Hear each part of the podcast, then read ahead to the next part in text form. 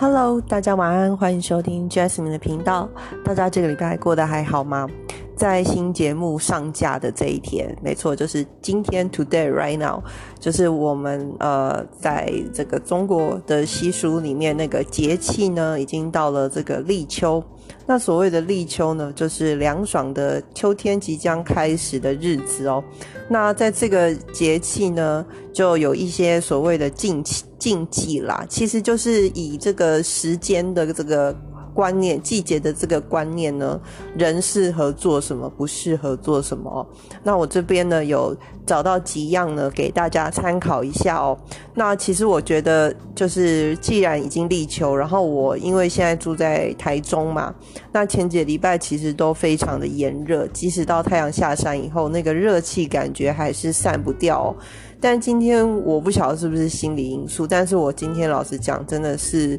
呃，即使是离开冷气房出去到外面，就是觉得整个天气的这个温度就降下来了。那我不晓得是不是呃因为立秋的关系，或者是因为台风的关系。Anyway，但是呢，在这个季节呢变化吼，可能就会慢慢的这个早晚温差可能又会开始大起来。所以确实在这样的时间里面呢，有一些事情可能就是以养生的观念，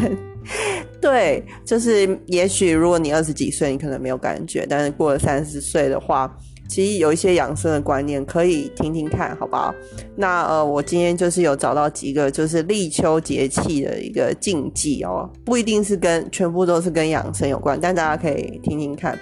嗯，第一个就是不宜过燥热的食物哦，就是说立秋不宜吃太多辛辣的食物，然后或者是太补气的食材。避免你的肠胃或者是肺过燥哦，然后再来就是不要晚睡早起啊，因为白天热晚上凉的关系哦。如果你你是这个晚睡的话，容易着凉，那早起也是比较凉的时候，所以就是你你的身体的这个温度会变得比较大，然后忽冷忽热的话呢，就会影响到身体的机能。那第三个呢，就是避免出入人多的地方哦，因为这个。秋立秋是主肺啦，哦，以中医的观念说立秋主肺，那那个空气哦，那人多的地方，这个空气传染的这种疾病也是以肺以攻这个肺部为主嘛，所以呢，就是避免出入人多的地方比较好。那再来就是第四个是忌悲伤。啊，要收养，就是心灵要保持平静哦。因为其实我觉得，这不管在什么季节，其实都要，嗯，就是我觉得做情绪控管是人生很大的一个很重要的一件事情。有些人他可能天生那个情绪波动就不是很大，他可能是那种以和为贵的人，只要不要吵架，什么都好。但是呢，就是像我们有一些人哦，像水象星座或者是火象 星座的人，我觉得就是可能会比较容易会有情绪起伏。火象星座就爆出来嘛，然后水象星座可能就是那种悲伤啊、哀伤的那种感觉哦。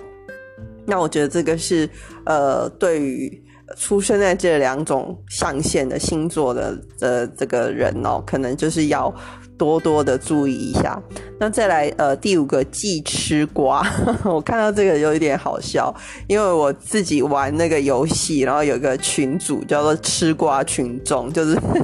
吃瓜就是在旁边看好戏的意思啊。但是这个吃瓜是真的不要吃那种瓜类的，因为其实瓜类呢算是比较偏凉的。其实像那个夏天我们常吃的小黄瓜、大黄瓜，或者是一些呃，like 呃冬瓜那一类的，其实瓜类基本上是偏凉的啊。还有水果类的瓜，那个什么香瓜那些的都偏凉啊，所以就是会呃。避免说肠胃弱的人容易拉肚子，这样。那第六个呢是忌破坏农田谷物哦。现在人如果生活在城市里面，要破坏农田谷物，可能不是那么容易啦。那但是他们就是说立秋就是要护秋，守护秋天的谷物这样子，所以就是要。呃，要保护好你的谷物哦，也不要去践踏哦，不然会惹怒股神哦。不是股票的股，是谷物的谷的。那第七个是忌玩蟋蟀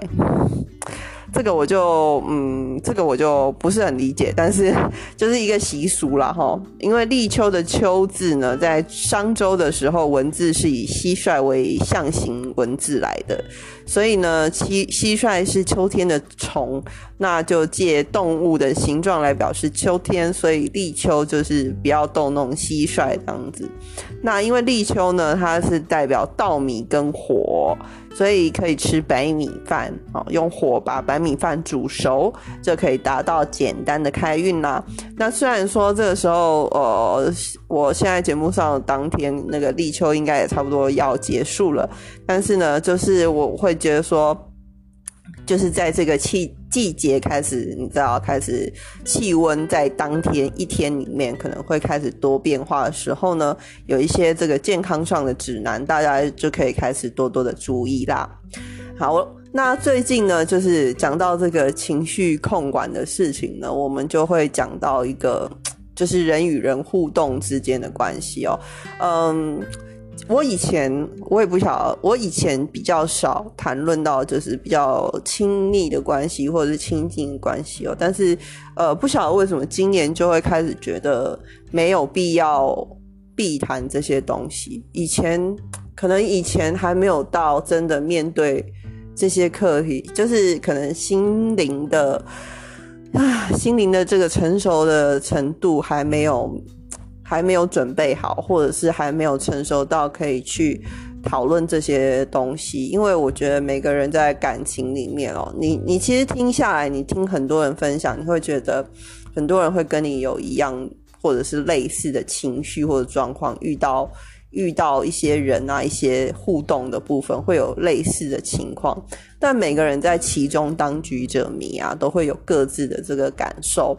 那呃，因此我们可能会在一些的嗯书籍里面，或者是在一些谈论关系的用词里面，有听过一个词叫做灵魂伴侣哦。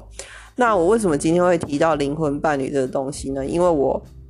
呃，我之前认识了一个人，然后呢，我认识那个人以后呢，就是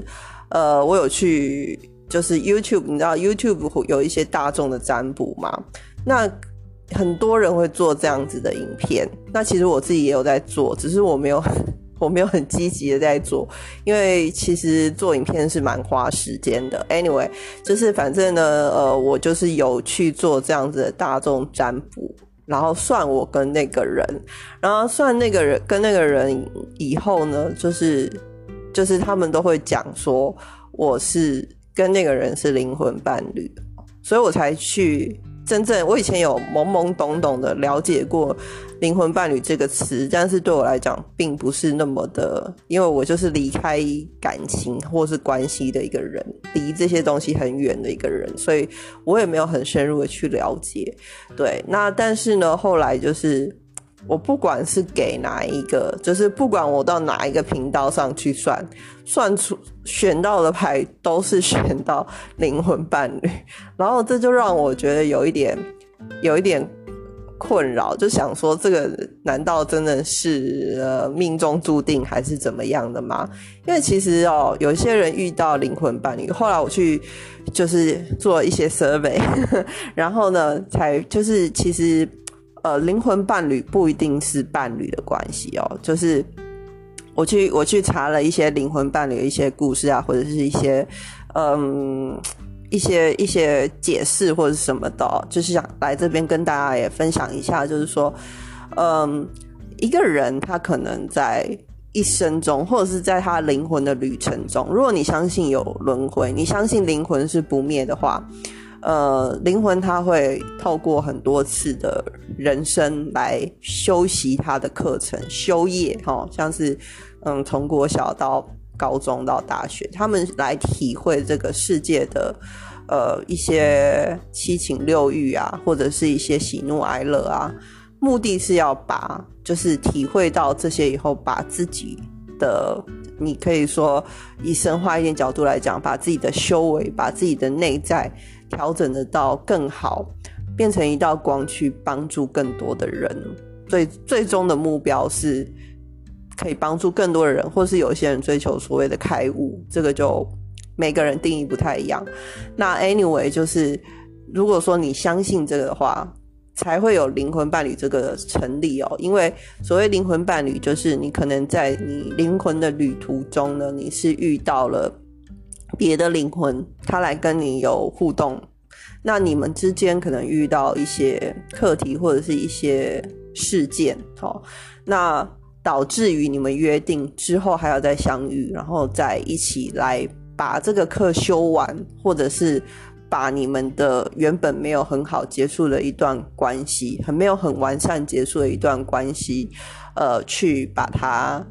做一个很好的 closure 哦，把它做一个很好的 ending 这种感觉。那如果要在呃更加的详细的、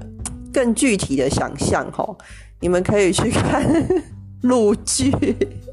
就是我前两年看过一个录剧叫《三生三世十里桃花》嘛。那其实男主角跟女主角都是神神哦，在故事里面都是神，但是他们。造呃，就是他们有了那一段缘以后呢，他们缘分以后，他们还是必须要透过不停的，就是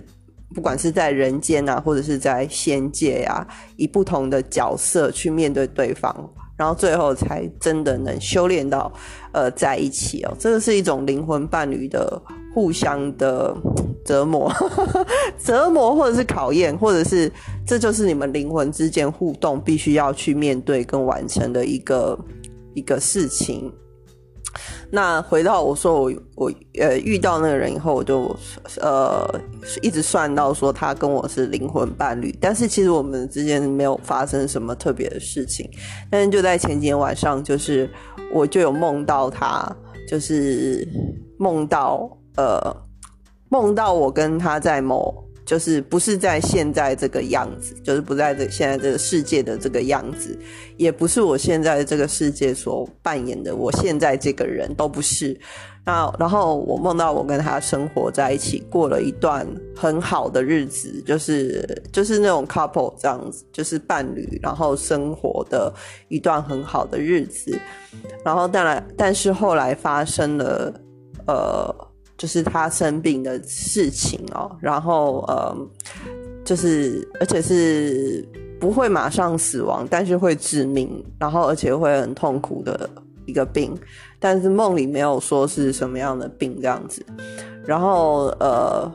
我就非常非常难，我在梦中就非常非常的难过，然后就哭着一直说要跟他交换，就是我宁愿代替他受那些苦，然后也不想要看他这么痛苦这样子。然后呃，总之梦到这边就结束了，所以我也不晓得我最后有没有跟他交换成功，或者是。怎么样？我不晓得，反正梦就到这边结束了。然后我在梦里面没有醒过来，但是那时候我下意识的一个念头就是说，这个是我们的某一世，某一世，然后就结束了。那其实在这之前，我从来没有梦到过这个人，然后我也没有梦到过任何一个。其实我人生里我没有真的梦到过任何一个会跟我。共度的一个伴侣，我从来没有梦到过。就算我在喜欢谁的时候，我也没有梦到过；或者是我有男朋友的时候，我也从来没有梦到过。然后呢，就是反正我就是梦到这一件事情，对，所以我就是呃，对呃灵魂伴侣或者是前世回溯就开始有了一个兴趣，这样子。好，总之呢，呃，灵魂伴侣就是这样的一个存在哦，就是其实你们不一定需要是。伴侣，我说的伴侣是男女关系的伴侣，就是你不一定是男女关系的伴侣。其实灵魂伴侣呢，简单广义的来讲，就是这个这个人这个灵魂，他在嗯某一次可能跟你相遇了以后呢，你们有遇到这些事情，所以你们那个契约会去呃，你们有互相约定，然后会来就是修修这个你们共同的这个课业。那这个课业是什么？不一定，有可能是你跟他的沟通问题，可能你们了解事情的方式很不一样，很容易吵架。但是有一些人又分不开，对不对？有有这种的。那也有可能他是你的导师，当他在是你的导师的时候，你们。可以处得很好，因为是上对下的关系。但是如果说变成说，嗯，譬如说像是家人或者是什么的关系以后，呃，整个情况就会改变嘛，哦，因为角色不一样。那这个时候是要怎么样去调整，或者是去面对？那我觉得很多的关系呢，在一个社会给你的一个角色，还有给你的一个框架下面呢，呃，反而是你给了一个这样子的角色了以后呢，你会比较好去做，因为你就知道说，哦，我今天就是一个员工，我今天就是要做这些事情，或者是我今天就是一个学生，我的工。工作就是要把我的书念好，但是如果说当今天你是在没有赋予任何角色的情况下遇到这个人的时候呢，你们之间要如何发展，那就是你自己的事情。那你们之间呃遇到怎么样的课题？呃，你需要怎么样的智慧？这个时候没有角色来告诉你要怎么做，所以有的时候没有框架反而是一个更困难的事情，因为你不知道要怎么做。然后，呃，即使好，即使这个人真的是我的灵魂伴侣，好了，那我们的课题是什么？We don't know，我们都不知道。然后我们会遇到什么？然后，就算我们今天吵架好了，这真的是我们要面对那个真正的那个问题吗？还是还有别的？就是你完全都不确定这样子。那我觉得灵魂伴侣就是一个这样子的关系。你可以说任何人给你挑战、给你困难的，你可以说都是灵魂伴侣。那也有人说是逆境菩萨，对不对？那种聚在一起小圈圈，背后说你是。被说你是什么什么人的那种小人哦，你也可以说他是灵魂伴侣。用那个广义的角度来讲，当然我们不是很喜欢把这种人说成是灵魂伴侣。那也有可能是你的家人哦，你的家人其实我觉得家人就是呃一个一个没有办法摆脱的一个角色嘛。那在当你在这个角色里面的时候，嗯，可是这个人跟你又是如此的。呃，不合，那你们又被绑在一起，这个时候有很多的东西就会需要去面对，或者是解决，或者你们选择避而不谈哦。那当然，呃，灵魂伴侣哦，在因为我说过，就是在之前的某一世里面你们相遇过，但是也有可能就是你们在后面的转世，因为你不可能只跟这一个人，你不可能只有跟这个人。呃，有互动嘛？所以有可能就是说，好，我现在有十成十个课，我这个灵魂来到世上，我有十个课题要修。譬如说，第一课、第二课、第三课、第四课，不一定什么课。那也有可能就是你来这一世，你是要修四五六课哦。可是你跟这个人的课题是在第七课，所以这一辈子你遇不到他。有有可能是这样的情形，所以灵魂伴侣不一定是每一世都会相遇的，就是嗯，要看说你们的羁绊，你们你们共修的课题有多深哈，或者你们的缘分有多深。其实老实讲一句，到最后还是看缘分，很多事情到最后都是看缘分这样子。那总而言之呢，我觉得灵魂伴侣是一个很微妙的存在。那如果说大家有遇到说哈，可能今天这个占卜师跟你说哦，你跟他是灵魂伴侣，其实我觉得不要太执着于灵魂伴侣这个字字面上的这个说法。因为讲的好像说哦，你们是呃，好像前世夫妻啊那种感觉有没有？其实没有，就是说你们之间，你就当做说你们之间是有未完成的课题要去修完。但是也有很多人，他们在一起的时候觉得彼此是灵魂伴侣哦，然后觉得说哦，我们可以共同克服。很多的课题什么的，但是其实到最后，也有一些人是选择放弃的啊，不管是分手，或者是离婚，或者是断联哦，没有没有争吵过后不再联系的这种，就是嗯，选择放弃了继续的联络，那等于说你们就是放弃面对呃这一次可能会有的一个问题哦，这也是有可能的。那其实我觉得呃。人生里面就是虽然说我们的人生，我我常常会觉得我们灵魂来到世上，确实是有很多的东西要去学习的。但是，呃，有些时候越难的课，越难的课哦，有些时候会越越晚面对。就像我现在面临到的状况，我觉得有一点像是这样，就是我之前不想要去面对，可是后来还是会发现，终究还是得面对。那终究还是要得面对的时候，你就要问自己说：你准备好要去面对了吗？也许这个课题，我可以跟这个人或那个人修，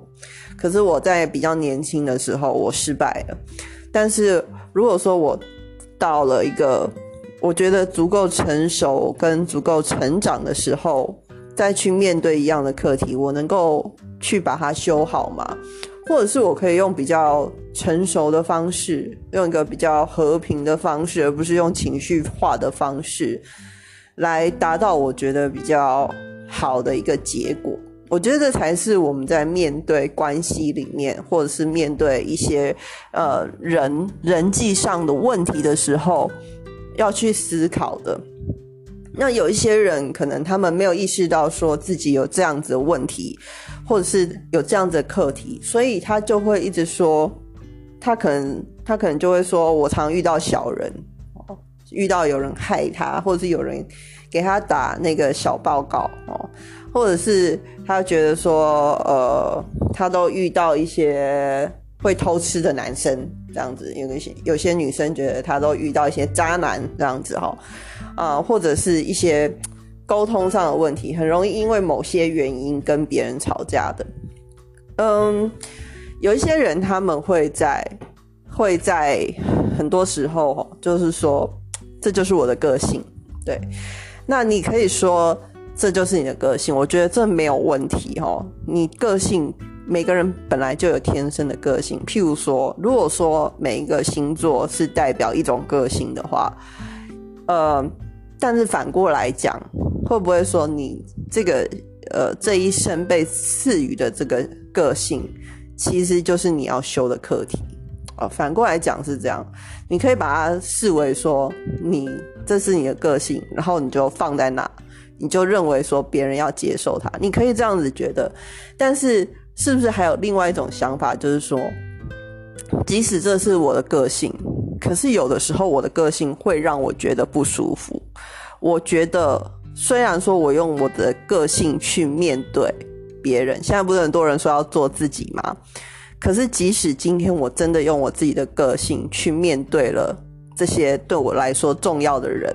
但我高兴吗？我快乐吗？最后的结果是我要的吗？我觉得很多人最后还是达不到他要的那样的结果。那这才是问题的所在。那你要怎么样去让你自己真的能够开心，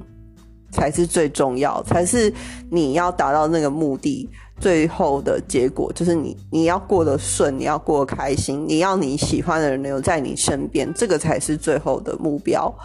那你要怎么样达到这个东西？如果你本身的个性就是容易冲突的，那你要怎么样去？让这个冲突化解掉，或是让它变得用别的方式呈现，而不要是用冲突的方式表达。我觉得这个就是，